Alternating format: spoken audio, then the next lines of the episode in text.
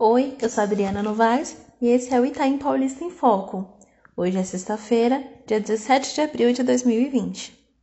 Policiais civis do 67º Distrito Policial Jardim Robru esclareceram nesta quinta-feira a morte de um motorista que levou um tiro no rosto durante um assalto no dia 18 de março deste ano, na Vila Curuçá.